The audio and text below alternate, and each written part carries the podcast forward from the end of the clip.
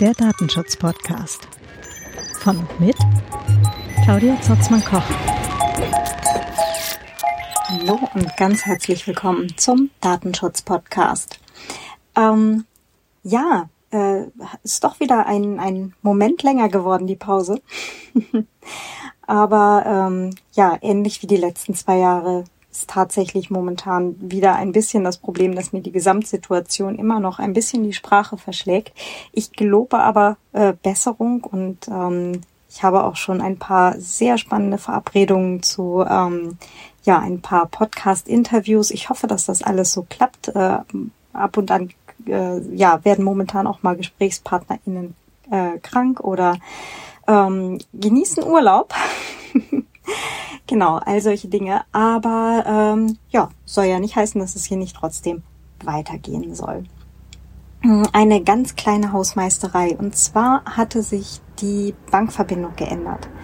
Äh, für alle, die per äh, Überweisung äh, diesen Podcast supporten, ähm, da nochmal der Hinweis, schaut doch mal bitte in die Show Notes. Dort gibt es einen Link mit den Informationen äh, zur oder zu allen Supportmöglichkeiten.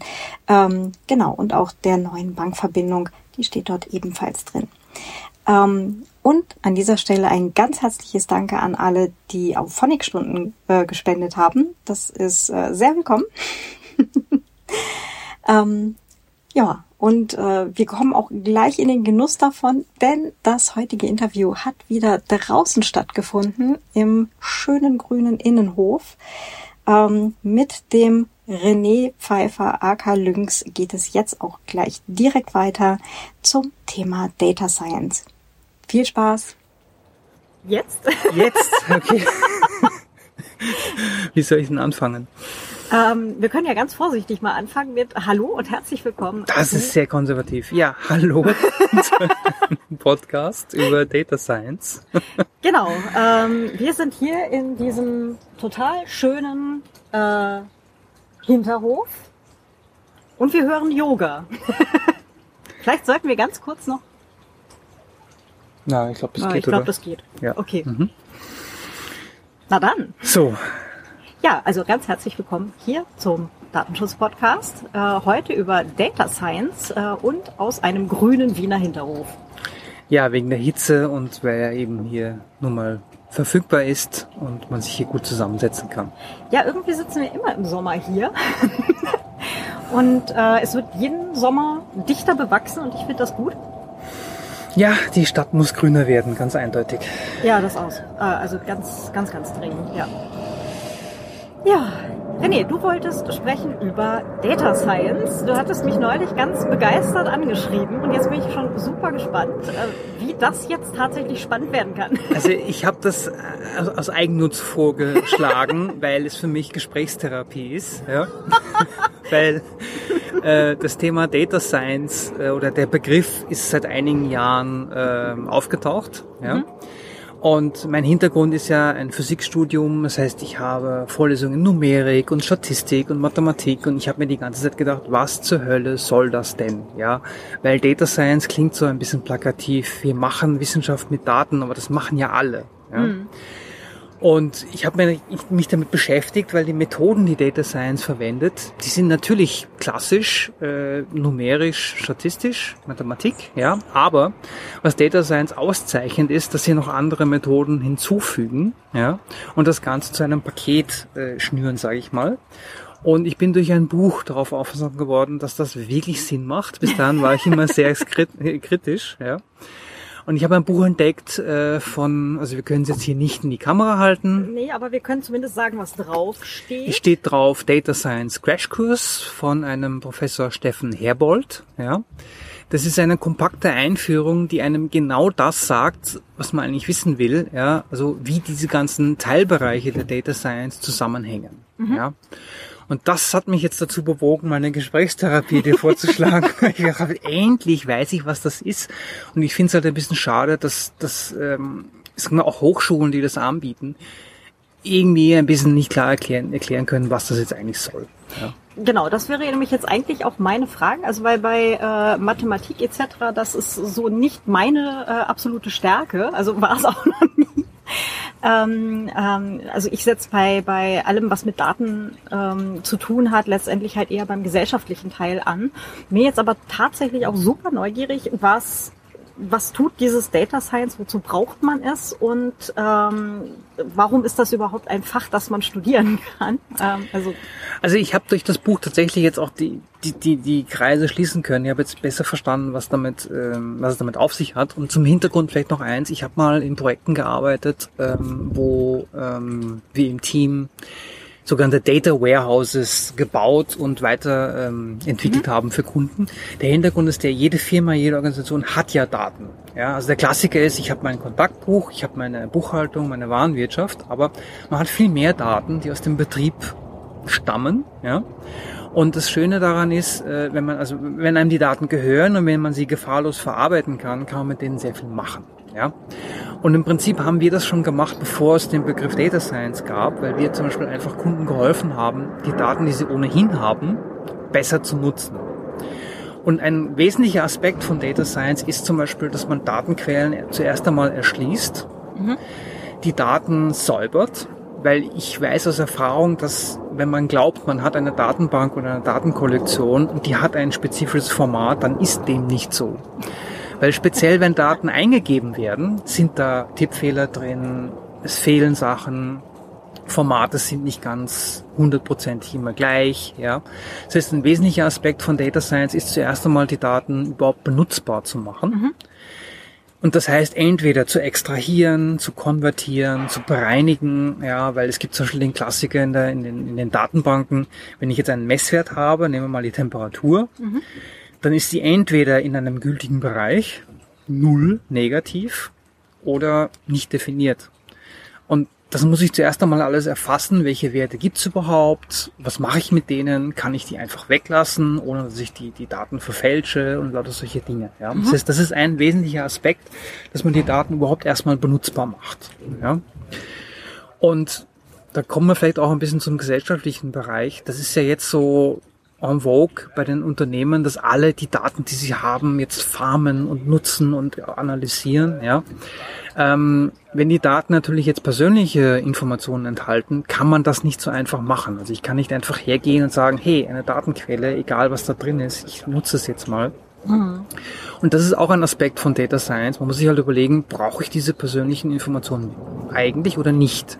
Mhm. Weil es gibt ja auch Fragestellen, wo man, äh, Fragestellungen, wo man sagt, naja, mich interessiert ja nicht, wer jetzt das gemacht hat, sondern ich will ja nur wissen, was hat das für einen Effekt. Zum Beispiel, wir haben eben geredet über äh, Verkehrsplanung.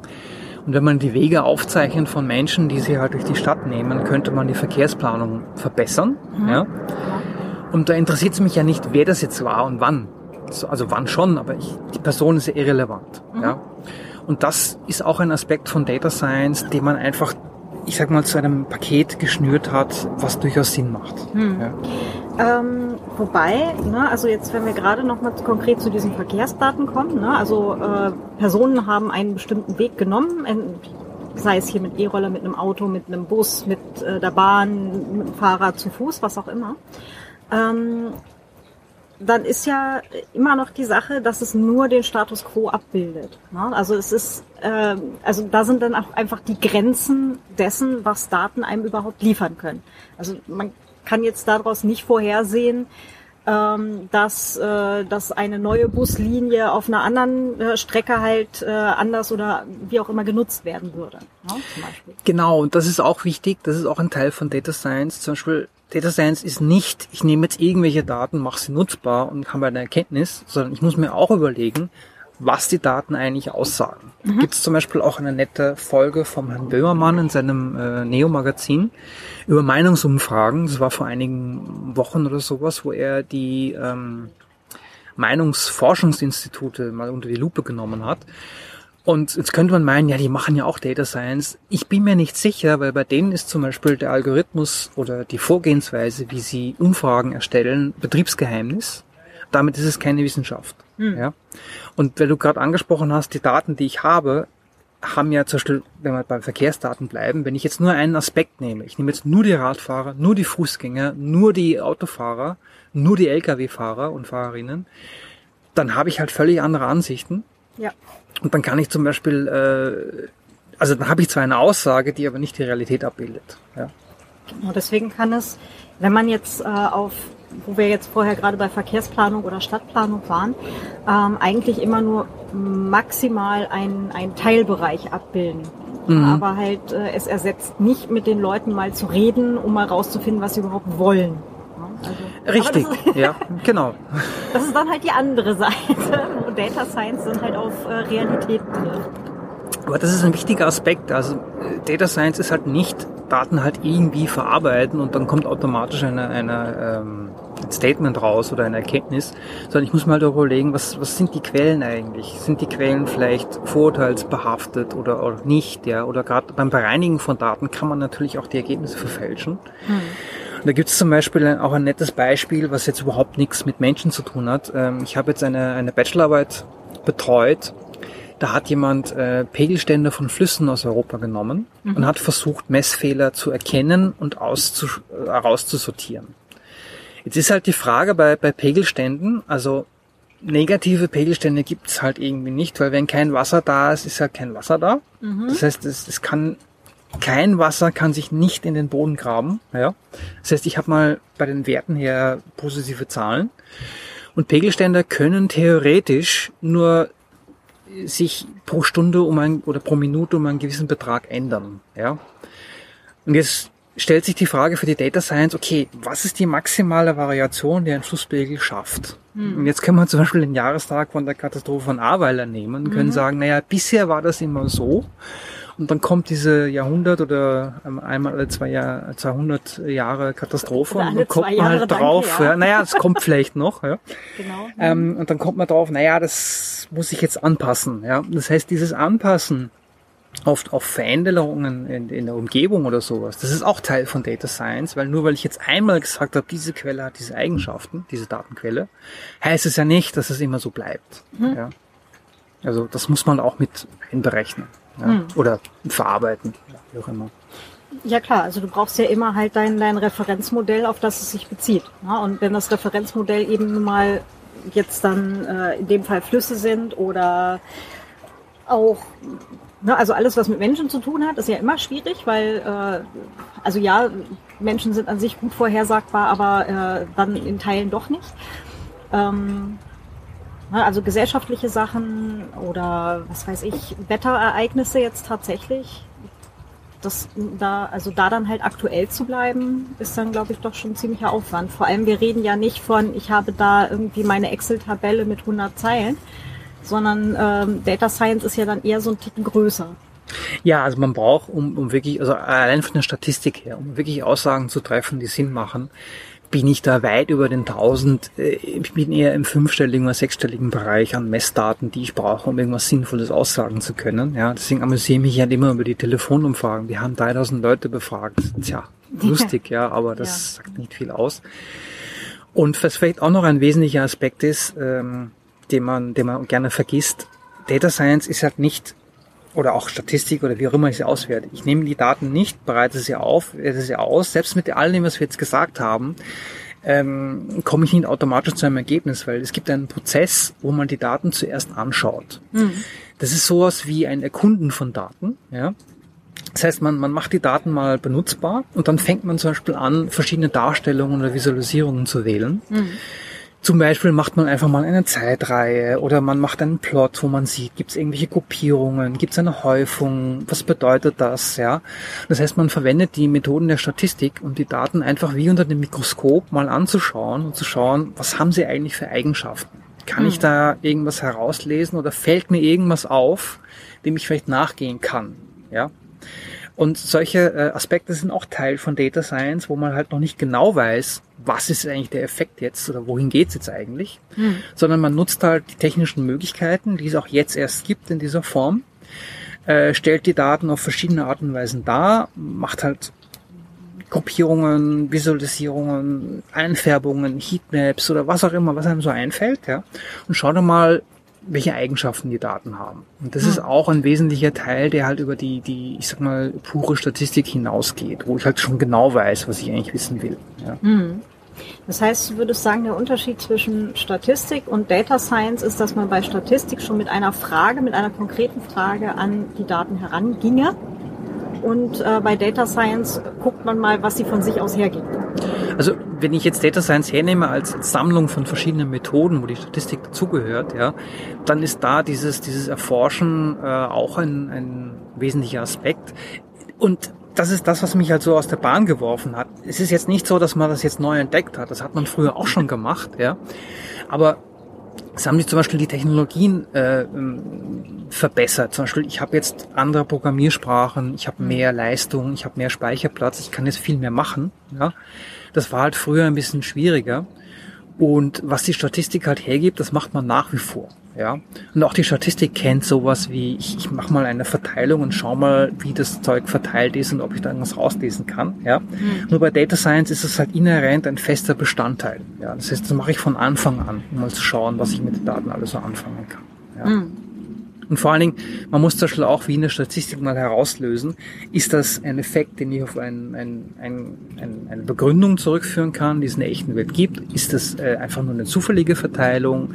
Ist es beides gemischt? Kann ich den Zufall zum Beispiel reduzieren? Ja, äh, und lauter solche Dinge. Ja, das heißt, das, das ist gleich. Ja, und bei Data Science ist es halt mit dabei. Ja. Das heißt, äh, wenn man sich jetzt überlegt, okay, ich möchte mich mit Data Science beschäftigen, ähm, sollte man eigentlich mit einem relativ offenen Mindset da auch einfach mal dran gehen.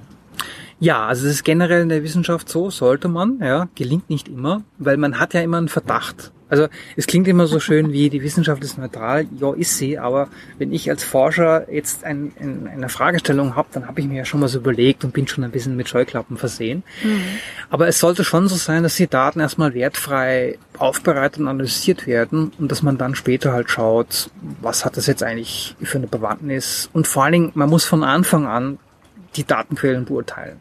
Ja, also man kann nicht sagen, ja, ich nehme die Datenquellen mal als neutral an und dann schaue ich mal, was ich finde, sondern ich muss zuerst sagen, woher kommen die Daten, was sagen sie aus, wie wurden sie erzeugt, ja, und gibt es vielleicht irgendwelche Fehler oder irgendeinen sogenannten Bias, der schon drin genau, ist. oder ja. wurden halt bestimmte Daten extra erhoben oder genau neben nicht erhoben, um bestimmte Sachverhalte vielleicht gar nicht erst äh, mit einfließen zu lassen oder so. Ne? Genau, ja, also vielleicht auch ein, ein, ein aktuelles Beispiel. Ähm, man hat ja jetzt bei der Covid-Pandemie die Tests reduziert und jetzt gibt es zunehmend Tests in den Abwässern. Ja. Aber ich sag mal, ähm, ein, eine Teststrategie, die ich jetzt vorher mache, äh, bevor ich aus dem Haus gehe, mit Test oder im Abwasser, hat halt völlig andere Rahmenbedingungen. Ja. Und das muss ich halt immer beachten, wenn ich die Daten hernehme. Ja. Das heißt, ich, ich amüsiere mich halt immer tierisch drüber, wenn ich jetzt äh, in Social Media irgendwelche Leute sehe, die irgendwelchen Graphen geplottet haben, dann schaut's mal, hier habe ich was geplottet. Das ist schön, ja, aber das sagt eigentlich nicht viel aus. Das ist ja auch was, ne? Also äh, da, da müssen wir, glaube ich, aber das betrifft jetzt nicht nur Data Science, aber wir glauben ja immer sehr gerne äh, Daten oder Ergebnissen, die uns ein Computer ausspuckt. Ja, Also das ist, äh, glaube ich, was, wo wir dann insgesamt äh, als Beobachtende eines Ergebnisses oder einer, äh, einer Grafik oder eines äh, Infographs oder was auch immer ähm, uns selber dann mal ganz kurz rausnehmen müssen und äh, da versuchen erstmal die Information an sich rauszufiltern. Ne? Also was sagt mir das jetzt da eigentlich gerade? also das ist auch eigentlich ein eigenes Kapitel, weil ich habe auch, das ist jetzt älter als Data Science, ich habe mir mal auch ein Buch gekauft über Datenvisualisierung. wo ein Sicherheitsforscher, der IT-Security als Spezialgebiet hat, äh, einfach verschiedene Darstellungsformen grafischer Art von Informationen dargelegt hat. Und was halt daran gemein ist, ist, äh, die grafische Repräsentation kann benutzt werden, um etwas zu suggerieren. Ja? Also zum Beispiel, um nochmal zum Herrn Böhmermann zu kommen und, und den, den Meinungsumfragen. Wenn ich da die typischen Meinungsumfragen habe und in Balkendiagramme ähm, umsetze, dann geben die Meinungsforschungsinstitute in der Regel in der Studie auch einen Fehler an. Also zum Beispiel, man hat irgendwie eine Reihung von Parteien und dann sagt man, gut, der Fehler beträgt zwischen 9 und 16 Prozent. Dann müsste ich aber eigentlich das Balkendiagramm anders darstellen. Dann darf ich zum Beispiel nicht sagen, okay, ich lasse den Fehler weg, mache einfach eine Reihung nach dem Ergebnis und sage, ja, ist halt ein Fehler drin. Äh, wenn ich bis zu 16 Prozent als Fehler habe, dann heißt das, dass sich die Balken ziemlich arg verschieben können. Ja, das heißt, das kann mal so, mal so sein. Das muss ich dann aber auch in der, in der Visualisierung berücksichtigen, weil sonst treffe ich eine Suggestivaussage, weil die Leute glauben, ah, das ist so und so. Äh, und das ist halt auch sehr gefährlich. Ja, also das ist mir ein Anliegen, dass man auf sowas mal achtet, weil Statistik per se ist kein, kein Würfelspiel und kein, keine beliebige Aussage. Das ist ein Teilgebiet der Mathematik. Aber die grafische Repräsentation von auf, äh, von Ergebnissen, die führt oft dazu, dass man da suggestiv, also suggestiv äh, Ergebnisse so darstellt, die man dann einfach mit, mit, mit grafischem, äh, dem grafischen Blick, sage ich mal, falsch liest. Ja. Ähm, vielleicht noch mal gerade ganz zurück zu, zu Data Science. Ähm, also wir sind jetzt hier gerade schon ziemlich im Detail und halt eigentlich auch bei, wie rezipieren wir eine Auswertung oder ein, ein, ein Zwischenergebnis oder auch ein Endergebnis. Aber ähm, wie fing das eigentlich mal an, dass sich Leute gedacht haben, das wäre eine total großartige Idee, ähm, so viele Daten auf einmal zu packen und da dann eine Wissenschaft draus zu machen? Also das ist ja jetzt, also ja, ähm, ähm, ich kann schon grundsätzlich das, äh, dieses Ansinnen äh, nachvollziehen, zu überlegen, okay, wir haben da jetzt so viele Informationen, lass die doch mal alle irgendwie zusammenkippen und dann gucken, was wir rauskriegen. Ähm, aber zwischen dieser sehr flapsigen Herangehensweise und einer tatsächlichen Wissenschaft, die man studieren kann, ist ja nun auch noch mal ein bisschen ein Unterschied. Ja, das stimmt. Und vielleicht zur, zur Genese, also die Geschichte, ich bin noch nicht so weit, dass ich die Geschichte der Data Science erzählen kann, ja. Aber was ich halt festgestellt habe, äh, aus, meiner Selbstständigkeit, weil ich in der IT bin, es hat sich natürlich jetzt in den letzten 20 Jahren viel getan. Computer haben sich verbreitet, äh, im Sinne von verbreitet. Äh, ich habe jetzt kleine Computer und am Handgelenk Computer und alles Mögliche. Äh, und ich habe automatisch mehr Daten, ja, weil ich einfach mehr Geräte habe. Auch wenn ich jetzt so die typische, das typische Firmenumfeld nehme, ja, dann habe ich einfach äh, viel mehr Kleinstgeräte, die Daten erzeugen können. Ja, tun sie nicht immer, man kann sie verwenden. Äh, und das heißt, äh, Data Science hat damit auch, äh, ist, ich sag mal, eine Genese ähm, durchge, durchlaufen, weil ähm, einfach mal jetzt viel mehr Daten da sind. Ja? Also wenn ich jetzt zum Beispiel an die 90er denke, wenn ich da Daten haben wollte, habe ich sie extra messen müssen. Also zum Beispiel nehmen wir mal ganz Banales wie Temperatursensoren. Temperatursensoren habe ich heutzutage fast überall irgendwo äh, herumliegen, also in, in, in Geräten oder auch sind, sind, sind sehr leicht zu besorgen. Das heißt, die Verfügbarkeit ist einfach viel größer geworden. Plus, ich habe die ganzen Cloud-Plattformen, wo halt einfach fleißig eingeloggt wird. Plus, ich habe auch mehr Systeme. Also Virtualisierung hat nicht dazu geführt, dass man zum Beispiel weniger Systeme hat, sondern man hat mehr Systeme, also mehr Daten. Und dadurch, ich sag mal, ist ein fruchtbarer Boden entstanden für sowas wie Data Science. Und Data Science ist auch, weil du gerade gesagt hast, ein wissenschaftlicher Ansatz. Einfach irgendwas summieren und Durchschnitte bilden, ist ja, bringt ja nichts. Ja? Und Data Science versucht schon, die Datenkollektionen auch zu bewerten und zu analysieren, um einfach auch die Frage zu stellen, sind die überhaupt brauchbar? Und nur weil ich viele Daten habe, heißt es ja nicht, dass die überhaupt auch sinnvoll verwendet werden können. Ja. Ähm, mit, also wenn wir gerade noch mal ganz kurz, was sind diese Daten überhaupt? Ähm, also mit welcher Definition von Daten arbeitet Data Science denn? Also Datum kann ja jetzt dann tatsächlich nahezu alles sein. Du sagtest gerade Temperatur an einem bestimmten Ort, also Längen- und Ja. Breitengrad Ja. ähm, etc. pp. Weil wenn, wenn wir jetzt von Daten reden, ne, manche Leute, da gruselt's gleich mal bei, oh mein Gott, personenbezogene Daten, Name, Adresse, äh, Körpergröße, äh, was weiß ich, Basaltemperatur, ja. Ähm, andererseits können es halt aber auch wirklich so äh, sehr abstrakte Sachen sein, wie ähm, fünf Fahrräder innerhalb von zehn Sekunden an dieser Kreuzung oder so. Ja, genau. Also das ist vielleicht ein wichtiger Punkt, bevor ich jetzt generisch immer Daten sage. Ähm, was, also bevor man überhaupt eine sinnvolle Auswertung machen kann, muss man die Daten aufbereiten, um, um diesen Prozess mal ein bisschen zu beleuchten, ja. Im Idealfall habe ich numerische Daten, mit denen ich nicht allzu viel tun muss. Ja? Mhm. Also Herzschlag, Temperatur, Luftfeuchte oder Geschwindigkeit oder was auch immer. Mhm. Jetzt gibt es allerdings die Möglichkeit, dass man sagt, okay, wie du sagst, ich messe jetzt Radfahrer und Radfahrerinnen an einem bestimmten Punkt. Dann habe ich noch eine geografische Komponente und eine Uhrzeit dabei. Mhm. Ja? Ähm, man kann aber auch zum Beispiel Dinge numerisch auswerten, die keine numerischen Daten sind. Man kann zum Beispiel auch also mir fällt jetzt ein banales Beispiel ein, Farbgebung. Ich kann Farben auch codieren in numerische Werte, kann sie zum Beispiel aufzählen, ja, kann dann zum Beispiel auch äh, der Farbe einen, einen, ein numerisches Attribut geben, um sie dann weiter zu verarbeiten. Ja. Und wie jetzt die Daten zu beschreiben sind, ja, steht immer am Anfang. Das heißt, ich muss mir einen sinnvollen Weg äh, überlegen, wie ich die Daten kombiniere, weil wir haben bisher immer nur über einen Datenpunkt geredet, also eine Temperatur, eine Geschwindigkeit. Aber wenn ich jetzt zum Beispiel diese Fahrradmessstelle äh, mal nehme, dann habe ich mehrere veränderliche. Ja. Ich habe zum Beispiel einzelne Objekte, die eine eigene Geschwindigkeit haben dann habe ich die Uhrzeit und den Punkt, dann habe ich vielleicht mehrere Messpunkte und dann kann ich vielleicht noch sogar geografische Wege dazugeben. Dann habe ich aber plötzlich viel mehr Beschreibungsgrößen, die mir jetzt äh, Auskunft geben, wie diese Daten zueinander in Bezug stehen. Also zum Beispiel klassischer Fall, wenn ich jetzt Verkehr habe, ich kann ja nicht Luftlinie von A nach B fahren. Ich bin ja eingeschränkt durch die Straßen. Das heißt, äh, für die Wege ergeben sich automatisch sogenannte Randbedingungen. Äh, ich kann halt von A nach B nur auf eine endliche Anzahl von Wegen kommen, ja.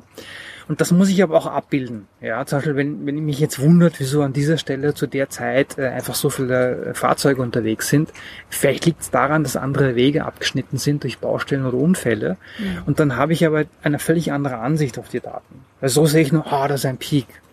Total toll. Aber wenn ich dann die Baustellen mit dazu nehme, denke ich, naja, logisch ist da ein Peak. Ja? Mhm.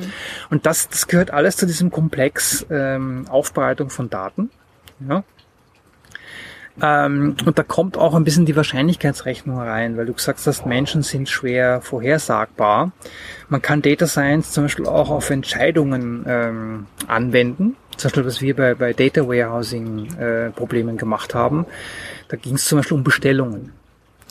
Ähm, das hat nichts mit persönlichen Daten zu tun, sondern man hat einfach nur überlegt, welches Produkt wird wann am, oft nachgefragt. Ja? Mhm. Das heißt, ich weiß nicht, wer es bestellt, aber ich weiß, im Sommer ist das Produkt gut und im Winter ist das Produkt gut. Ja? Mhm. Ähm, das heißt, ich habe eine zeitliche also Komponente. Viel angefragt. Genau, also gut, weiß man nicht, ja, aber es wird halt gekauft. Mhm. Ja? Ähm, und das ist zum Beispiel eine Auswertung, die man machen kann, ja, wenn man halt den Kontext äh, rein, äh, äh, also hinzufügt. Und das ist auch vielleicht ein wichtiger Punkt. Alle Daten, die irgendwie entstehen oder erfasst werden, haben immer einen Kontext. Mhm. Ja, weil man könnte auch genauso gut fragen, wieso steht dieser Verkehrskontrollpunkt genau dort? Wieso steht der nicht woanders? Oder vielleicht gibt es nicht zwei oder drei oder vielleicht gibt es zu wenige, ja. Mhm. Und dieser Kontext geht halt auch in die in die Bewertung ein, weil ähm, die, sagen wir, das Ergebnis, was man nach, nach ähm, Anwendung aller möglichen Prozesse dann erhält, kann ja nur so gut sein wie die Daten selbst. Hm. Ja. Und wie gesagt, viele Daten helfen auch nichts, wenn sie nämlich von vornherein schon sinnlos sind, dann kann ich da nichts herauslesen. Ja. Hm. Wo wir jetzt eigentlich gerade auch den Themenbereich streifen mit äh, Vorratsdatenspeicherung etc. pp. Wie sinnvoll ist das überhaupt? Ähm, bestimmte Daten überhaupt zu erfassen oder auch lange aufzuheben? Also das Problem ist, ich meine, ich habe ich hab einen, Background in der IT-Security. Man hat manchmal das Problem, dass es einen Vorfall gibt und die Ursache für den Vorfall liegt sechs Monate zurück. Ja, oder ein Jahr zurück. Das kann tatsächlich passieren. Ja, also da rede ich jetzt gar nicht mal von Angriffen, sondern es kann auch sein, dass es einen Defekt gibt, den man einfach später erst entdeckt. Ja, äh, die Ursache kann ich dann unter Umständen nie aufklären, wenn ich die Logs nicht mehr habe oder die Daten, die dazugehören. Mhm. Ja? Aber was man sich halt trotzdem überlegen kann, wie gesagt, ich weiß, immer wenn es um Datensammeln geht, sind alle ein bisschen allergisch mit, hey, wieso steht da meine E-Mail-Adresse drin ja, oder keine Ahnung. Aber Datensammeln per se muss ja nicht sich auf persönliche Daten beschränken Mhm. oder, oder gezielt darauf abzielen, sondern es kann auch sein, dass ich zum Beispiel sage, okay, ich, ich, ich merke mir jetzt mal alle Logins aller Benutzer und Benutzerinnen der Firma, aber ich werf weg, wer das war. Mhm. So, mir geht's nur darum, von wo kann ich auch pseudonymisieren oder anonymisieren, aber ich will einfach nur eine Statistik haben, ja, um einfach zu sagen, okay, zumindest an diesem Tag hat etwas stattgefunden, was normalerweise zu dieser Uhrzeit nie stattfindet, ja. Dann kann ich da gefahrlos loggen, wenn ich die Daten entferne, ohne dass ich jetzt in Schwierigkeiten komme mit persönlichen Daten. Ja. Und, und ich muss mir halt einfach überlegen, wie groß ist das Fenster, in dem ich noch zurückgehen will, um irgendwas aufzuklären. Ja, das ist mal ein Aspekt. Der zweite Aspekt ist, ähm, ich würde zum Beispiel keine Daten loggen, wenn ich es ganz sicher weiß, dass ich die nie auswerten werde. Ja. Also ein klassisches Beispiel, was wir da haben, wir bei uns intern, bei uns in der Firma, wir, wir löschen halt solche äh, persönlichen Daten nach einer Weile. Ja. Was wir behalten, sind Temperaturmessungen von, von Systemen, weil wir irgendwann einmal, und das passiert auch vielleicht nur einmal im Jahr, dass wir einfach mal schauen wollen, okay, das waren die Jahreszeiten, das waren die Temperaturen, das waren die Temperaturen von den Systemen, ist die Kühlung adäquat, äh, müssen wir irgendwas tun oder sowas. Das sind Daten, die sind so Langzeitsammlungen, ja. Aber wie gesagt, die Temperatur ist sehr unkritisch, solange es keine Fieberkurve ist, ja. Ähm, und ja, äh, wie gesagt, gewisse Sachen würde ich halt nicht machen. Ja, zum Beispiel, man könnte ja auf die Idee kommen, hey, wir können doch unseren Leuten äh, Fitnessuhren geben und dann schauen wir, wann sie am meisten Stress hatten im Jahr. Ja, das ist, das ist personenbezogene Daten. Das ist zwar eine tolle Sache und ja, klar, wenn ich wenn ich Datensammelwut habe, kann ich das machen. Aber man muss sich halt vorher überlegen, will ich die Daten überhaupt haben. Naja, es, es gibt ja äh, tatsächlich ausreichend Menschen, die genau solche Daten haben wollen. Ja, Ähm, ne, es wäre ja vielleicht auch ganz interessant, ne? also jetzt bringen wir wahrscheinlich gleich wieder Leute auf Ideen, ne? aber so als äh, Innenministerium könnte man sich ja überlegen, äh, die Stresserfassung ist ja auch eine Idee, weil Ja, äh, genau. wann haben Leute Stress? Zum Beispiel auch kurz bevor sie selber einen Einbruch begehen wollen oder so. Das kann ja durchaus sein. Ne? Ähm, ist halt die Frage, wie sinnvoll ist das? Also kann, kann eine Herangehensweise sein, aber da muss es doch auch bessere Möglichkeiten geben. Gibt es da was, was die Data Science hergibt, so mit äh, alternative Herangehensweisen? Also äh, man kann Sachen über diese Daten herausfinden, man könnte es aber auch anders machen? Ja, also zum Beispiel, äh, es gibt manchmal äh, Datensammlungen, die verschiedene Quellen haben. Ja, und wo man zum Beispiel zur, zur selben Erkenntnis kommt, wenn man halt nur eine von diesen Quellen verwendet oder eine Kombination. Und das ist zum Beispiel etwas, weil Data Science kann natürlich genauso wie, wie Informatik, kann gefährlich sein, wenn ich zum Beispiel solche Sachen erhebe, ja, wie Stresslevel von Mitarbeiterinnen, Mitarbeitern oder keine Ahnung, auch vielleicht im Urlaub oder sowas, ja. Ähm, Stichwort Gesundheitsversicherung, Krankenversicherung, ja. Ähm, aber man kann sich auch überlegen, Kartenzahlung bei McDonalds, ja. ja, oder genau, richtig, ja. Also da kann man tolle Sachen machen, ja. Ja, ja. Ernährung und so. Ähm, aber ähm, was man natürlich auch machen kann, wenn man das halt umdreht, kann man auch sagen, okay, kann ich zum Beispiel Daten sammeln, kann ich auf persönliche Daten verzichten und zum selben Ergebnis kommen, ohne dass ich mir diesen diesen Datenschatz einhandle, der potenziell missbraucht werden kann. Ja. Und das fällt alles in diese erste Phase, wo ich die Datenquellen mal bewerte und mal schaue, was geben die her, wie gut sind die. Ja. Und man kann auch teilweise Sachen indirekt messen. Ja. Das heißt, die, das ist vielleicht nicht direkt ablesbar an diesem Wert, aber ich kann sehr schnell daraus schließen, dass wenn ich irgendwelche anderen Sachen dazu nehme, komme ich halt auf das drauf, was mich interessiert und muss halt die echten Daten nicht äh, erfassen. Ja. Ähm, da sind wir jetzt auch gerade, oder da streifen wir gerade etwas, was äh, Bereich Datenschutz, äh, also Datenschutz hätte ja mit dem Schutz von Daten relativ wenig zu tun, sondern immer mit dem, äh, mit dem Menschen dahinter, also Schutz von Menschen und Menschenrechten. Ähm, aber äh, da sind wir jetzt gerade bei dem, was im Datenschutz eigentlich das eigentliche Problem eigentlich ist, mit dem, äh, wenn Daten kombiniert werden Mhm. ne, oder Genau. abgeglichen werden mit etwas anderem und indirekte Schlüsse gezogen werden oder indirekte Messungen passieren. Mhm.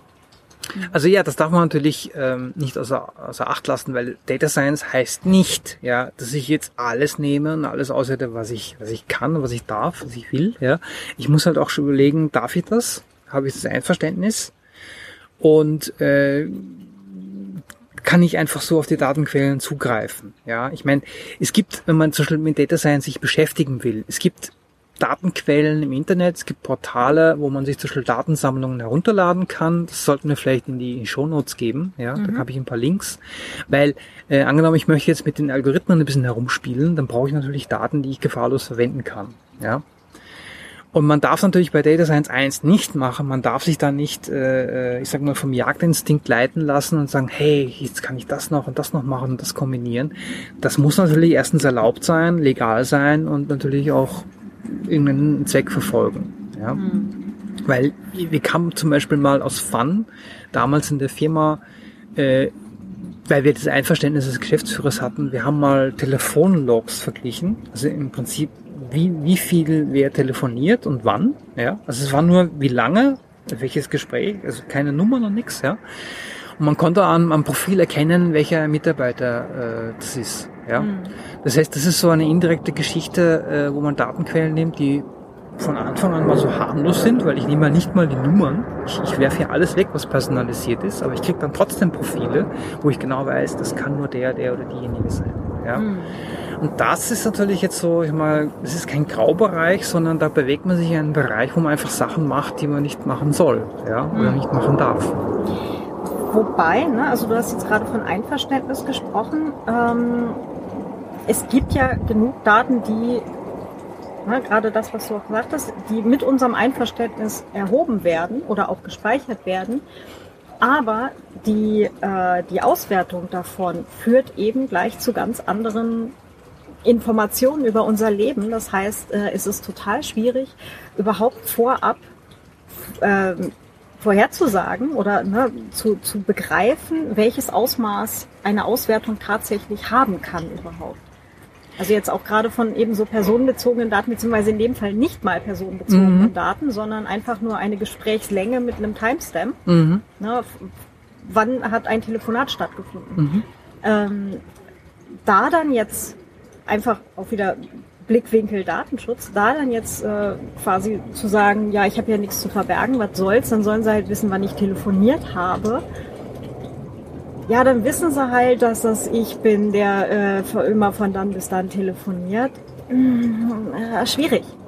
Also ich muss auch zugeben, die Konsequenzen für, für potenzielle äh, Fälle, die sich dann aus, aus, der Auswertung der Daten ergeben, die sind extrem schwer abzuschätzen, mhm. weil es passiert nämlich oft Folgendes. Daten werden gesammelt, man gibt zum Beispiel sein Einverständnis, dann passiert einmal jahrelang nichts und dann werden die Daten plötzlich einer Verwertung zugeführt, weil ich habe ja mein Einverständnis gegeben und die Firma denkt sich, hey, jetzt arbeiten wir mal damit und schauen mal, was passiert. Ja?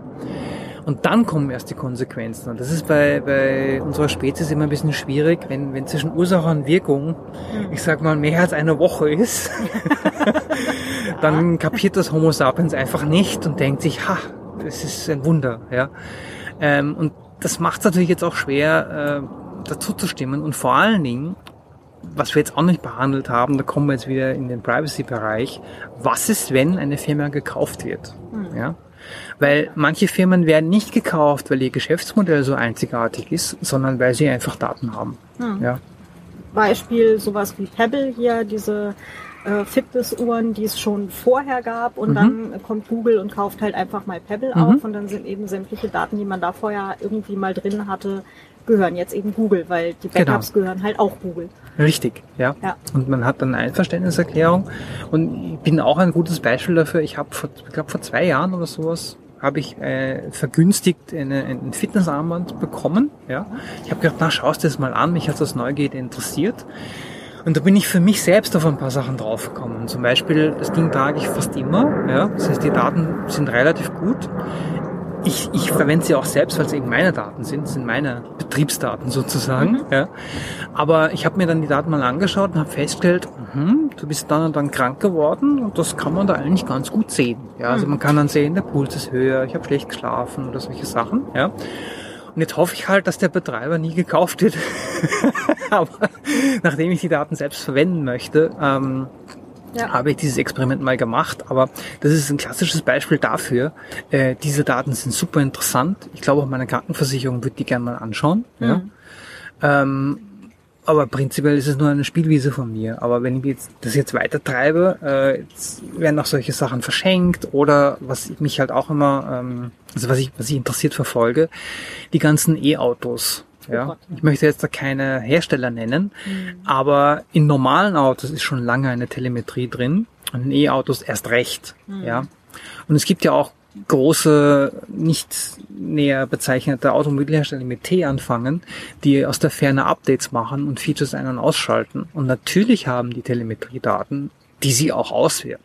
Oder nehmen wir mal die Kontroverse über Uber jetzt, äh, die mit Lobbying in Europa Fuß fassen wollten. Die haben noch damit geprahlt, dass sie feststellen können, warum wer wohin fährt. Ja. Und das ist jetzt zum Beispiel, wenn ich jetzt, also eine klassische Taxifahrt in einem Uber mache, denke ich mir, denke ich ja nicht so weit. Ja. Ja klar, weil eben ähm, ich habe jetzt gerade ein Problem zu lösen. Ich will von A nach B oder muss von A nach B. Dann jetzt hier Problemlösung äh, ist natürlich viel näher ne? und halt auch nicht in diesem Wochenzeitraum. ja, genau. Genau. Ne? Und ähm, warum sollte ich mir jetzt deswegen Gedanken machen, welche Informationen deswegen über mich irgendwo in diesen Datenbergen, Data Warehouses irgendwo gespeichert sind und vielleicht irgendwann mal ausgewertet werden. Genau, ja, und äh, ich, ich meine, seit ich bei dieser Firma, ist schon länger her, äh, seit ich dort gearbeitet habe, wir haben uns immer ein Spiel gemacht äh, beim, beim, in der Mittagspause. Wir haben immer beim Supermarkt die Leute vor uns angeschaut, haben geschaut, was haben die für eine Selektion und was könnte deren Lebenssituation sein, oder was könnten sie gerade heute machen wollen, ja. Und allein solche banalen Sachen, man, man schaut sich einfach nur an, nicht wer, sondern was steht bei der Kasse äh, auf dem Fließband. Mehr schaue ich mir nicht an. Ja, das ist sehr aufschlussreich. Ja, und wenn man jetzt dann noch die ganze, das ganze Konvolut von bargeldlosen Zahlen nimmt, ja, äh, wo Ortsdaten dabei sind, weil ich zahle mit dem Handy, weil es so praktisch ist. Das Handy hat aber auch Positionsbestimmung und alles Mögliche. Ja, da generiert man wirklich relativ saubere Daten, die extrem viel aussagen. Ja, und ich weiß, also ich, ich verwende es nicht, ja, jetzt weiß ich halt nicht, äh, was mit den Bezahlinformationen geschieht. Also ob man dann in den 30 Seiten AGB äh, vielleicht nicht doch irgendwas äh, zugestimmt hat, was, was dann später zu einer Auswertung führt. Ja. Hm. Ich glaube, das ist auch sehr ähm, äh, herstellerabhängig. Weil, also meine Information ist da jetzt auch älter und ich verwende es tatsächlich auch nicht aktiv. Ich habe es zu Anfang ähm, ein, zwei, dreimal, ähm, weil ich wissen wollte, wie es funktioniert, verwendet. Äh, hier so Apple Pay Dingens. Ähm, und da war es tatsächlich so, dass die Bank auch nicht gesehen hat, was und wo ich eingekauft habe, sondern die haben halt einfach tatsächlich auch nur die Zahlung gesehen. Das heißt, in dem Fall war es zumindest damals äh, so, dass eben die Information, wo ich eingekauft habe, für welchen Betrag, äh, die lag dann tatsächlich beim Hersteller und nicht mal bei der Bank. Aber das ist, ähm, das kann jetzt halt bei jedem Hersteller auch anders aussehen. Ne? Ja, und vor allem, da haben wir das. Problem, was du angesprochen hast, das sind mehrere Datenquellen. Solange man die nicht zusammenführt, ist es okay. Und dann irgendwann gibt es diese Kombination und dann hat man halt mehr Infos. Ja. Ja. Knifflig. Und welche Lösung hat da die Data Science? Naja, keine, weil die Data Science ist halt so, also die Physik hat zum Beispiel auch keine Lösung gegen Autounfälle, sondern sie beschreibt sie nur. Ja. Ja. Ähm, und es ist so wie mit anderen Wissenschaften. Also bei, bei ich sag mal, bei, bei bestimmten Naturwissenschaften, Physik, Chemie, ich sag mal, die in Anführungszeichen unmittelbar waffenfähig sind, ist es irgendwie logisch, ja, ich sollte halt vielleicht doch keine Bomben bauen und zumindest nicht in meiner Freizeit, ja. Äh, aber bei diesen statistischen Auswertungen ist es eigentlich genau dasselbe. Ja, ich kann nämlich da sehr viel Unfug anrichten, speziell wenn man Auswertungen macht, die man nicht darf. Ja, Aber da sind wir ja auch bei einem Dings, ne? Also äh, nicht dürfen ist jetzt absolut eine Frage der geltenden Legislaturen, wo man sich gerade aufhält. richtig. Und das kann sich ja auch jederzeit ändern. Ja, und vor allen Dingen Daten werden ja auch äh, verschifft, sage ich mal, ins Ausland. Äh, Innerhalb andere- von Millisekunden, ja. Richtig, ja. Also wir, wir reden ja über, auch über Cloud-Plattformen und Cloud-Anbieter. Ähm, zum Beispiel ganz, ganz nette, ähm, nettes Detail. Das hat sicher administrative Gründe, aber ein großer äh, Cloud-Plattform-Anbieter, der hat mehrere Rechenzentren und es gibt zum Beispiel dort die Möglichkeit, äh, Logging zu betreiben, um einfach festzustellen, was wer hat, also was ich habe und was, was die Systeme machen. Und die Logs werden für fast alle der, der Log-Parameter oder der Szenarien, die man wählt, in Virginia zusammengeführt. Ja. Okay. Jetzt kann man sich mal anschauen, wer in Virginia an US-Bundesbehörden sitzt, beziehungsweise in Maryland nebenan. Und es, ich bin sicher, dass es nur rein administrative Gründe hat, wieso die Logs dort landen. Ja.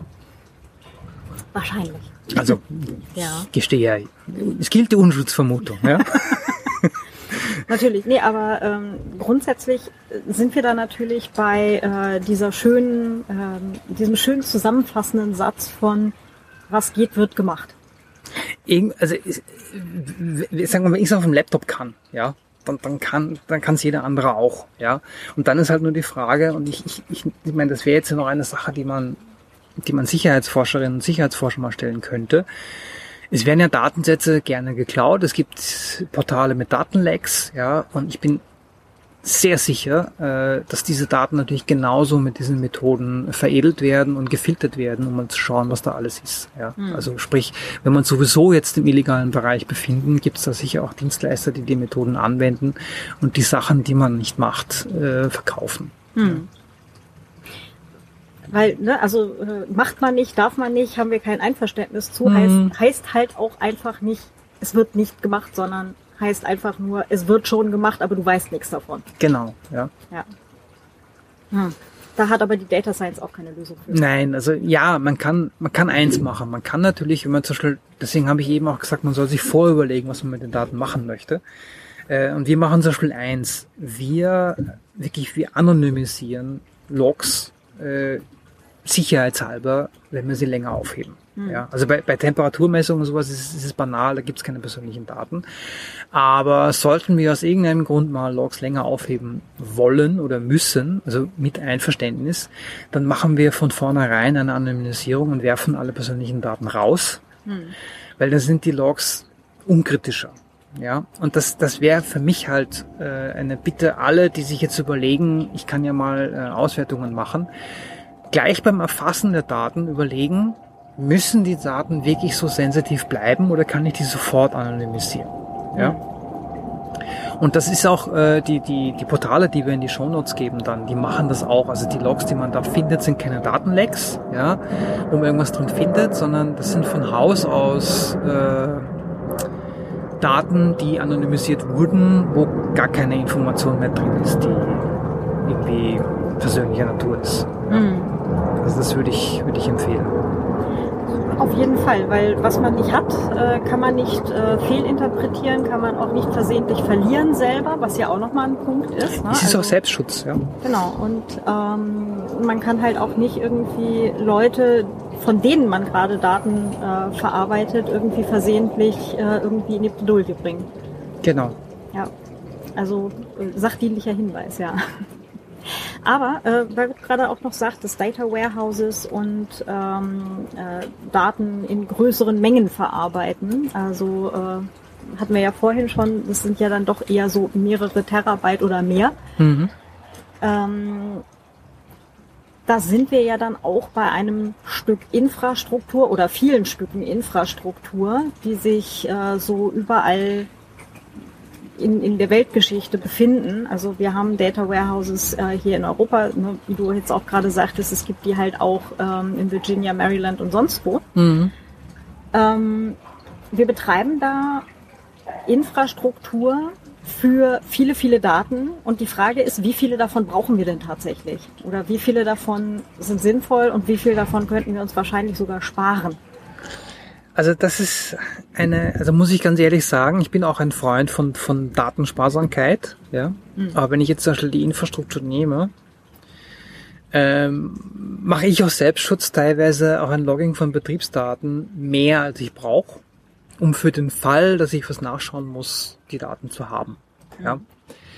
Ähm, das heißt, ich muss jetzt, weil du sagst, wie, wie ist ein sinnvoller Kompromiss, ich muss mir halt wirklich überlegen, okay, was ist das Szenario? Worum geht es jetzt eigentlich? Was ist das jetzt für ein, für ein Fall, den ich hier habe? Ja?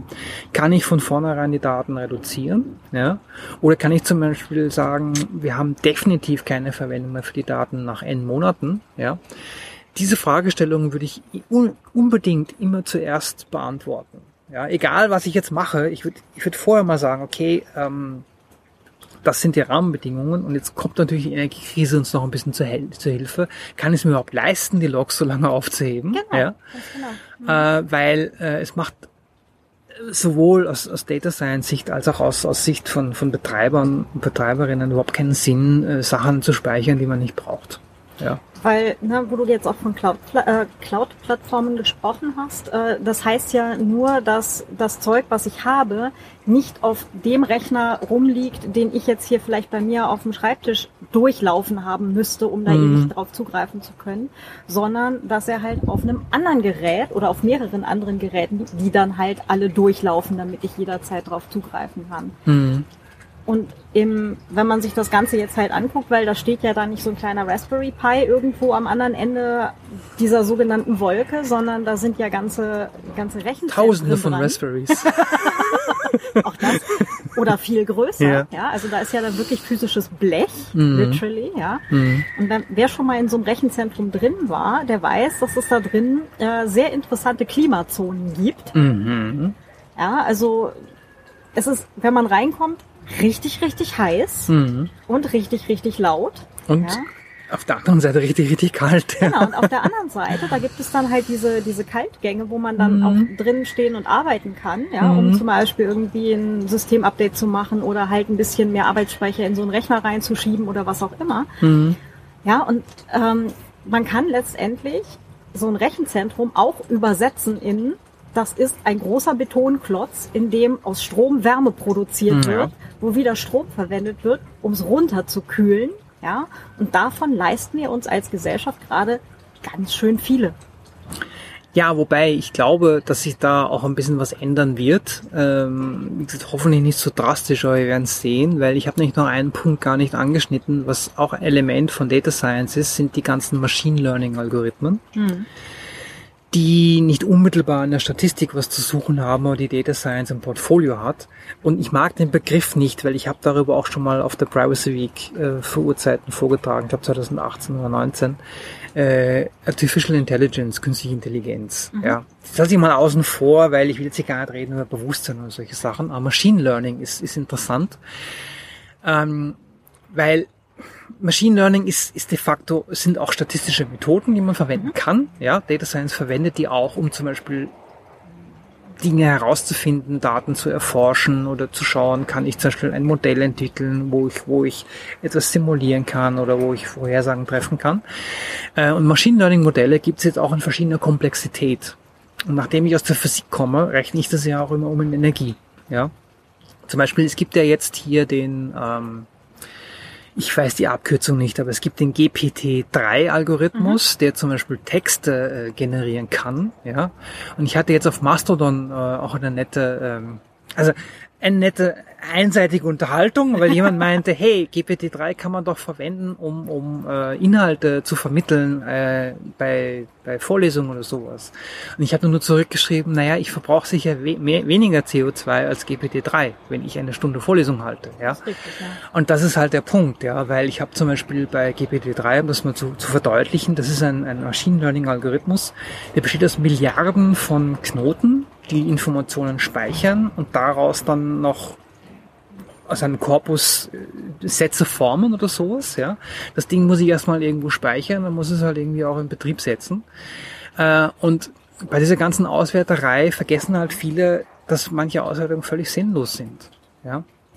Und wir haben zum Beispiel vielleicht, also um, um das, um das, diesen Bogen da zusammenzuführen, ja, äh, ich mache zum Beispiel auch ein bisschen Softwareentwicklung und ich entwickle absichtlich auf Systemen, die nicht so performant sind, um Algorithmen zu verwenden, die kein, keine Ressourcen verschwenden, ja. Ja. Weil wenn es mich nervt, muss ich mir was überlegen. Ja? Wenn es mir zu lang dauert, dann muss das irgendwie anders gehen. Ja? Und das ist ein ganz plakatives Beispiel, wo man da eingreifen kann. Ja? Und das ist auch für mich so ein Plädoyer für nicht alles, was man auswerten kann, sollte man auch machen. Ja? Oder ne, also im, im Bereich Energie oder wir können das Ganze jetzt halt auch gerade den Tick größer fassen, auch im Bereich Wasservorräte oder so. Ja. Dieses, wir haben's ja, Mhm. ähm, ne, oder halt, wir haben ja die Rechenleistung, wir haben ja die Energie, äh, um da halt, weiß ich nicht, zwölf Rechenzentren laufen zu haben, nur damit äh, GPT-3 irgendwie durchläuft, ja. Also ähm, ja, schöne Spielerei, aber ist das wirklich sinnvoll? Ja, und da dann halt wirklich zu sagen, wir trauen uns als Gesellschaft jetzt auch wirklich den Schritt zu gehen und zu sagen, wir skalieren jetzt auch einfach mal wieder runter. Ähm, ich glaube, da sind wir aber noch einen Ticken von entfernt und ein paar äh, Flut- oder Dürrekatastrophen, ja, bis wir so Ja. weit sind, dass wir als Gesellschaft da dann auch ja, den Schritt dann wirklich gehen können. Also der Fairness halber, die Rechenzentrumsbetreiber wissen schon länger, dass die Dinger was heizen. Das, das wissen die schon. Und die haben sich auch schon so überlegt, ja. Und ein Rechenzentrum ist von der Packungsdichte her unter Umständen noch effizienter, ja.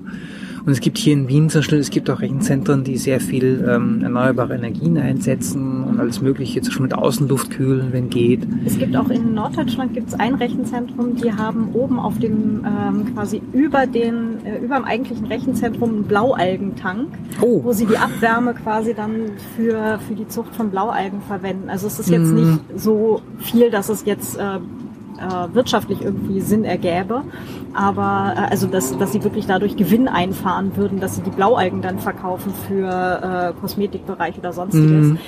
Ähm, aber es wird zumindest mal weiter genutzt, was ja auch schon mal ganz schön ist. Ja, vor allen Dingen, das sind so Pilotprojekte, die ich ganz gut finde, Ja. einfach um das Ganze zu kombinieren. Ja, Ja. Es, es gibt zum Beispiel auch, äh, ich glaube, Microsoft hat das gemacht, die haben mal testweise Container im Meer versenkt. Ich meine, man heizt dann halt das Meer. Es ist halt die Frage, ob das so gut ist. Ja.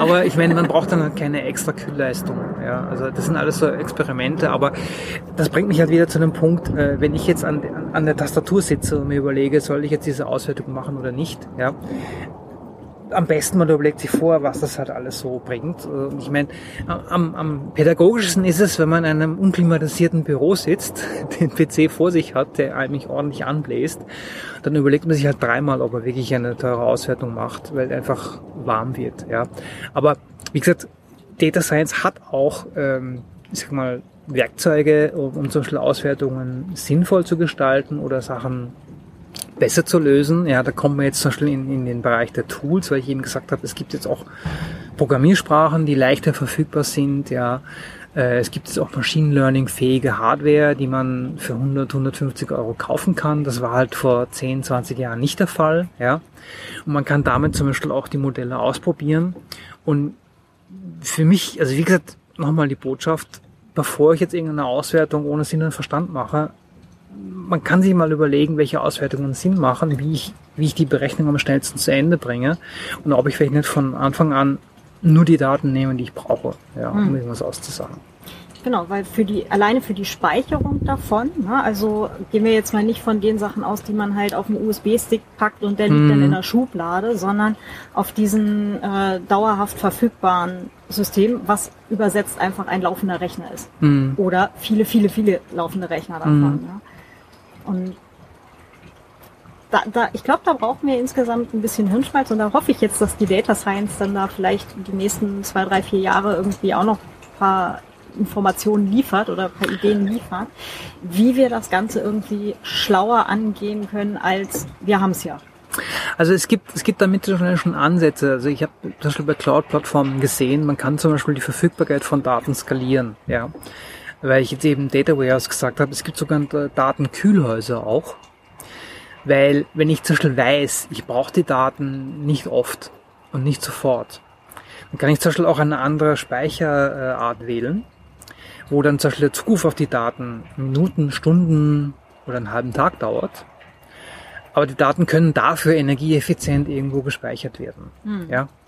Und das ist zum Beispiel auch etwas, ähm, was ich ein bisschen bekrittele. Äh, zum Beispiel, äh, es gibt Kollegen, die sagen, hey, ich habe hier ein neues Monitoring-Tool, da kann ich in Echtzeit alles Mögliche anklicken. Ich denke mir erstens, ich will nicht in Echtzeit alles wissen, weil ich will ja auch mal Feierabend machen und will mal was essen. Ja. Das heißt, diese, dieser Anspruch auf Echtzeitauswertung, den habe ich ja nicht immer. Ja, zum Beispiel, wie ich gesagt habe, wir haben Daten, die Temperaturen. Mich interessiert es jetzt im Moment überhaupt nicht, wie warm welcher Server ist. Ja, das interessiert mich vielleicht wieder im Dezember oder ja, wenn wenn ein Alarm kommt. Ja, aber diese echt diese Echtzeitmanie, ja, die bringt auch niemandem was. Ja, ja klar, ich will natürlich auch- ein Brandmelder sollte schon Echtzeit gehen. Ja, Wirklich, ich meine, sonst brauche ich ihn nicht. Ja. Ja, klar. Äh, aber ähm, das muss man auch mit Sinn und Verstand sich auswählen. Ich brauche nicht alle Daten in Echtzeit. Ja. Und die Überlegung, äh, zum Beispiel die Urlaubsfotos nicht unbedingt in einer Hochverfügbarkeitscloud mit, ich habe das in jeder Zeit zur Verfügung äh, hinzulegen, ist ja durchaus auch eine, äh, eine Überlegung, was jetzt nicht im wissenschaftlichen oder vielleicht auch im wissenschaftlichen Bereich, aber halt auch für EndkundInnen etwas ist, was man sich dann halt auch mal überlegen kann für die nächsten Jahre.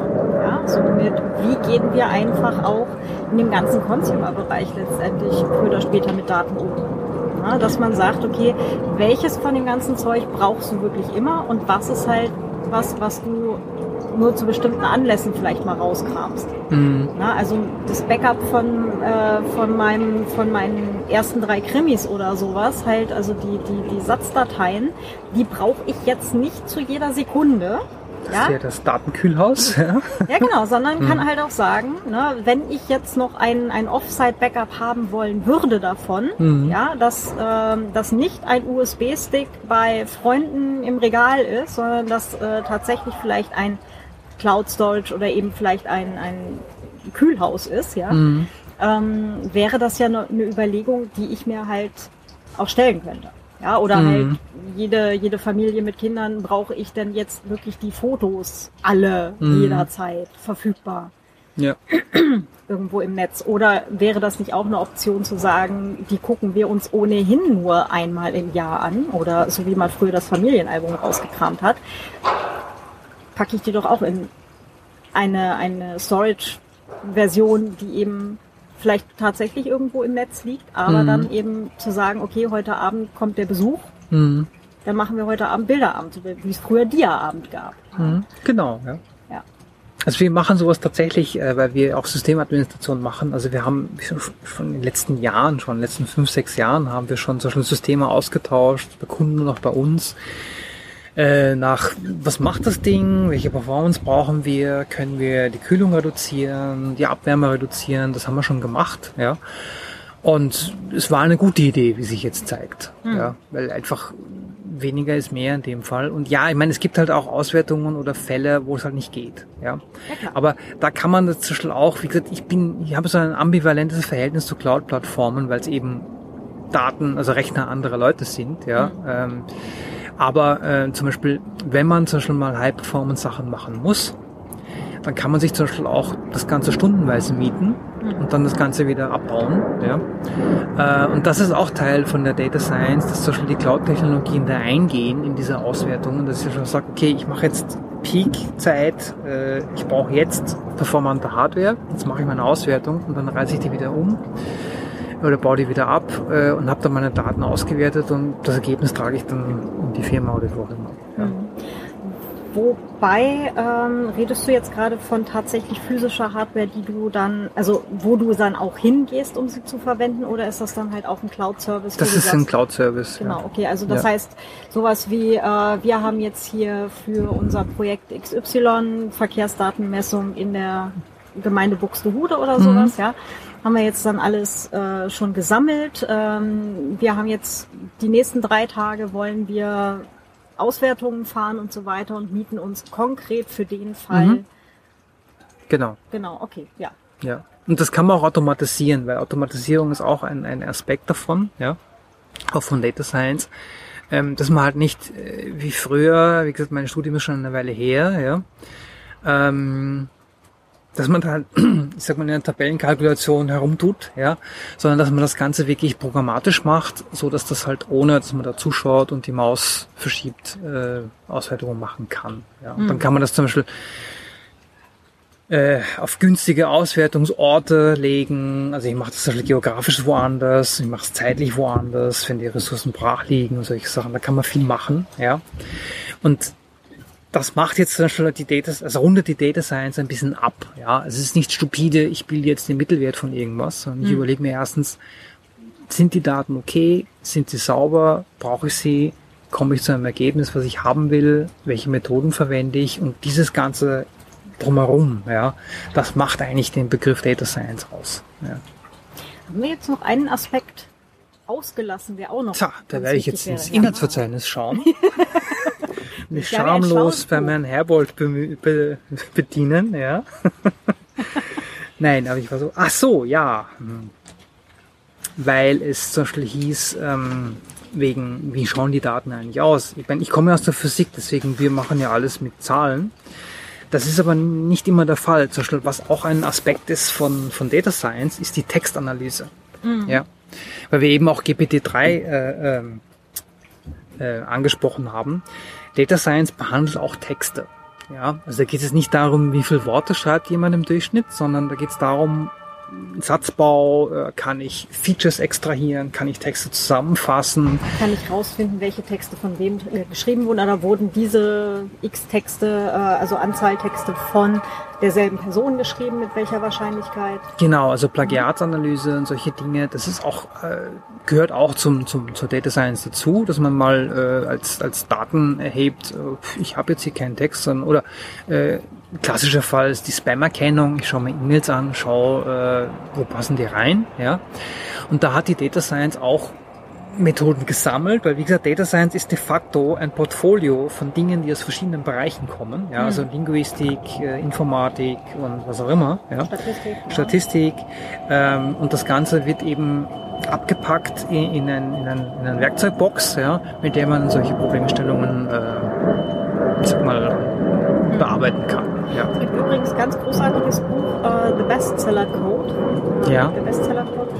Ähm, aber ist auch auf Deutsch übersetzt. Da haben sie tatsächlich ursprünglich klassische Texte, waren es klassische Texte, ja. Ähm, halt analysiert, englischsprachig erst, äh, und ähm, dann ist halt eine hergekommen und hat gesagt, wir gucken uns doch jetzt einfach mal aktuelle Bücher an, also die jetzt gerade dann irgendwie verkauft werden.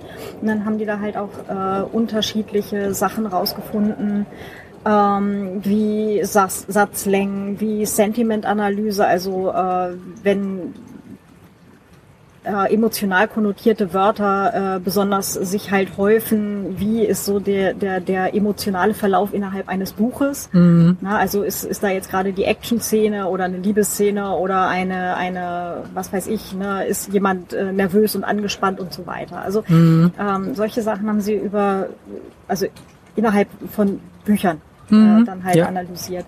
Äh, ist tatsächlich ganz aufschlussreich. Ähm, ich würde es jetzt allerdings nicht unbedingt halt als äh, Schablone nehmen, genauso müssen Bücher geschrieben werden. Da kann sich aber tatsächlich so ein paar Sachen, so ein paar Learnings eben mitnehmen. Also das ist auch ein gutes Beispiel für die, ähm, also im Buch steht das, das ist die explorative Datenanalyse, diese Erkundung, ja. Mhm. Äh, das ist ein gutes Beispiel, wie so eine Erkundung ausschauen kann, ja. Äh, man analysiert eben die Texte mal auf diese Kriterien, schaut sich das an, macht dann vielleicht von mir aus auch äh, äh Autoren, Autorinnenprofile, ja, oder Genreprofile, ja. Mhm. Äh, einfach nur mal sich um einen Überblick zu verschaffen. Ja, und mhm. ob man dann da weitermacht oder sagt, schön, dass ich das jetzt weiß und jetzt mache ich was anderes, ja, mhm. äh, das hängt dann davon ab. Ja. ja, weil was hilft dir zum Beispiel? Also es gibt solche solche Software, äh, kann man tatsächlich auch zum Beispiel als äh, Autorin ähm, selber auch äh, anmieten oder den Service halt kaufen, dass man eigene Texte halt hochlädt. Äh, mhm. Ergibt nur Sinn, wenn das Buch quasi schon fertig ist, weil mhm. vorher sinnlos. Ähm, aber da dann halt auch Vergleichssoftware, ne? also man, man übergibt sein Buch dem Algorithmus und der guckt, wie sieht das denn im Vergleich mit anderen mhm. mhm. ähm, Texten halt auch aus. Mhm. Gibt es auch im deutschsprachigen Bereich. Äh, gerade in Fallen, wie es heißt, packen wir aber auch in die Show Notes. Mhm. Ähm, aber was mache ich mit der Information? Mein Buch ist für das Genre Krimi zu heiter. Mhm. Mittlerweile haben sie nachgebessert und für Cozy Crime ist es genau im Mittel. Mhm. Das ist jetzt schön zu wissen. Mhm. Oder was mache ich auch äh, mit äh, der Information, meine Sätze sind im Schnitt drei Wörter zu kurz. Mhm.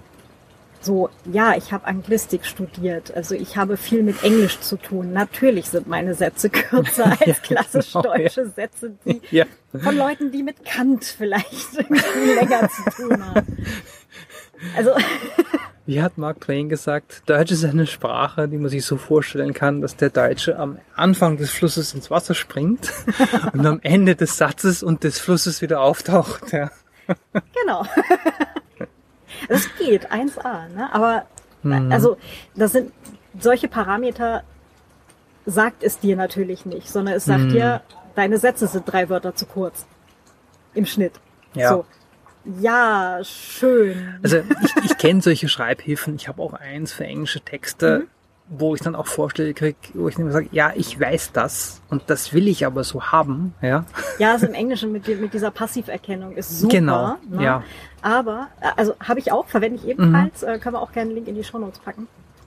Ähm, aber äh, Pro Writing Aid von Ja, genau, genau, ja. Mhm. Und ähm, die Information, das ist eine Passivkonstruktion, das weiß ich. Mhm. Aber wenn ich nicht weiß, wer diesen Algorithmus gebaut, wohl, äh, gebaut hat ja, oder ja. programmiert hat, dann schreibe ich natürlich, es wurde ein Algorithmus gebaut oder ein Algorithmus eingesetzt. Ja, genau. So, weil. ja, also aber das ist das sind so die Grenzen, ich sag mal, der, der Werkzeuge. Ja. ja, genau. Aber das ist dann halt auch was, äh, was ich zum Beispiel dann der Lektorin gesagt habe. Übrigens, ich habe Passivkonstruktionen immer dann, wenn ich nicht wusste, wer mhm. etwas gemacht hat. Genau. So, und dann hat die das halt einfach als Info auf dem Schirm und alles ist gut. Aber das ist auch das, was ich eingangs ja. gesagt habe mit dem Kontext der Daten. In dem Fall wäre ein Text wie ein erfasster Daten. Genau. Und wenn genau. ich den Kontext kenne, ja, dann weiß ich zum Beispiel, ja, okay, das, das, das darf ich jetzt nicht bearbeiten, sondern das hat einen gewissen Sinn. Genau. Ja. Ja. ja. Aber ja. Entschuldigung, jetzt fange ich hier schon an zu texten werden. Ich bin schon ähm, haben wir noch welche äh, Punkte von Data Science, die wir auf jeden Fall noch den, den Hörenden mitgeben sollten? Ja, der Griff zum Buch, der ja? Der Griff zum Inhaltsverzeichnis, ja. Also man sieht, in der digitalen Welt geht's nicht ohne Buch, ja. Es geht nicht ohne den Baum auf Seiten. Nein, ich glaube, ich habe soweit alles erwischt. Also wie gesagt, das Buch geben wir als Link rein und vielleicht als Tipp, ja, ähm, oder als Tipp. Es gibt so eine Handvoll von Technologien, die sich ähm, bei Data Science verbreiten ja, mhm. also die man die Leute verwenden. Die Leute verwenden gerne Python, die verwenden gerne R, die die statistische Skriptsprache plus ein paar andere Sachen, ja, SQL-Datenbanken und Umgang mit mit äh, Comma Separated Values, CSV, das sollte man alles so, ich mal können oder sich da einarbeiten, ja. Aber Python und R haben zum Beispiel den Vorteil, da gibt es schon relativ viele Module, mit denen man ein bisschen herumspielen kann. Mhm. Ja, also wenn man sich dafür interessiert, das läuft auf jeder Linux-Distribution, läuft auch unter Windows, wenn man möchte, oder, oder OS X, ja. Mhm. Und da kann man da mal reinschnuppern, kann man überlegen, ähm, wie sowas von innen ausschaut, ja. Ähm, und wie gesagt, diese Portale mit den äh, Testdaten, die werden wir verlinken, mhm. ja. Vielleicht verlinke ich auch die, die Pegelstände in Europa, ja, wenn man mal schauen will, ja. Ja, ne? Für die Flüsse. Ähm, ähm, wie gesagt, ist ganz nett, ja, und man kann da so ein bisschen einfach Sachen ausprobieren, weil wie gesagt, es, es ist ein bisschen langweilig, wenn man 200 Mal würfelt, das aufschreibt und dann auswertet, ja. Das, das Sinn befreit. Haben wir gemacht in Experimentalphysik im Praktikum. Ihr würfelt es jetzt 200 Mal und macht eine Statistik. Äh. Aha. Aber 200 Datensätze sind jetzt immer noch nicht viel. Wenn man das selbst erwürfeln und aufschreiben muss, schon. Aber, aber statistisch ist das halt nett, aber man braucht da halt schon ein bisschen mehr. Wie gesagt, zum Herumspielen würde ich aber mit kleinen Datensätzen anfangen, mhm. bevor man sich dafür ausgabt. Wie ja. war das mit Big Data? Ab wann ist es Big Data? Big Data ist, wenn es nicht mehr auf den Schreibtisch passt. Ja. Also nicht ein Laptop, nicht zwei Laptops und auch nicht fünf äh, externe also Festplatten. Es, es muss die Grenzen des Büros sprengen, dann haben wir Big Data. Ja. Am besten verschiedene Systeme. Ja. Hm. Alles klar. So, irgendwas wollte ich gerade auch noch sagen, was wir in die Shownotes packen. Schaut einfach in die Shownotes, ihr werdet da Dinge finden. Genau. ah ja, genau. Ähm, äh, hier in dem Buch beim Durchblättern hatte ich gesehen, er hat da zum Machine Learning halt auch diese Bilderkennungssachen. In dem Fall war es, mhm. glaube ich, Bär und Wal. Mhm. Aber äh, so Grenzen von Bilderkennung ist ja dann auch immer ganz interessant, weil es immer heißt, so, das können Algorithmen ganz toll. Wir haben eine künstliche Intelligenz, die erkennt, wann ist es ein Husky. Nein, es erkennt, wann ist es Schnee im Hintergrund. Oder das halt auch bei diesem Krebsbilderkennung, wo sie dann halt auch nicht die, äh, also das die, die Veränderung im Gewebe tatsächlich erkannt haben, sondern äh, naja, es wurden halt Bilder reingeladen, die äh, schon ein Lineal an der Seite hatten weil weil ja. es halt schon schon auffällige Patienten waren, wo halt schon ein Verdacht bestand und dann wurde halt ein Lineal angelegt und immer wenn ein Lineal im ja, etc. Ja, also alles nicht so einfach, aber das äh, steht auch in diesem Büchlein drin und das Buch Ja. man natürlich auch in diese Show Notes. Und ähm, ich habe heute ganz viele Sachen auch schon wieder dazugelernt, was dieses Data Science eigentlich ist und kann und auch vielleicht alles nicht mehr kann.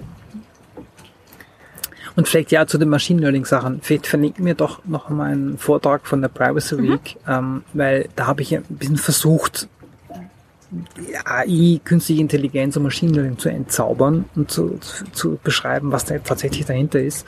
Das packen wir auch in die Show Notes, ähm, weil man darf sich halt von der Bewerbung von Algorithmen auch nicht, ähm, ich sag mal, zu sehr begeistern lassen. Was du gerade gesagt hast, sind Limitierungen von Machine Learning äh, Algorithmen, äh, weil alles, was lernt, ist nur so gut wie das, woran man lernt. Ja, das ist Ja. bei Menschen genauso. Ja, Ja. Äh, und da kann man dann auch falsch abbiegen. Ja. Und das tut Technik relativ schnell auch mal. ja auch Menschen. Ja. Menschen ebenfalls, das ist Wenn richtig. ich nur ein Buch im Schrank habe, dann wird's halt eng. Ja, Ja, äh, wobei wir immerhin auch noch ein, ein ethisches und ein normatives System haben, äh, auf das Ja. wir normalerweise zurückgreifen können sollten. Mhm. Ähm, so eine Maschine hat das halt leider nicht. Nein. Kann sie auch einfach nicht. Also das, das ist, glaube ich, auch eine Grenze, die wir so schnell nicht sprengen werden. Ja, das glaube ich auch. Ja. Das ist, genau. Also Ethik kann so ein Gerät einfach nicht leisten. Ja. ja. René, ganz herzlichen Dank. Gerne. War wieder interessant. Und ähm, genau, dann äh, packen wir alle Dinge in die Shownotes. Mhm. Wenn uns noch was anderes einfällt, ebenfalls. Ja, und wenn euch noch was einfällt, Genau, immer gerne dann teilt Feedback. uns mit. Am besten direkt äh, als Kommentar auf, also zur Folge äh, unter datenschutz-podcast.net äh, oder auch auf dem Mastodon findet ihr uns auch, können wir auch in die Shownotes packen. Mhm. Genau. Jo, Dann ganz, ganz lieben Dank dir. bitte gerne.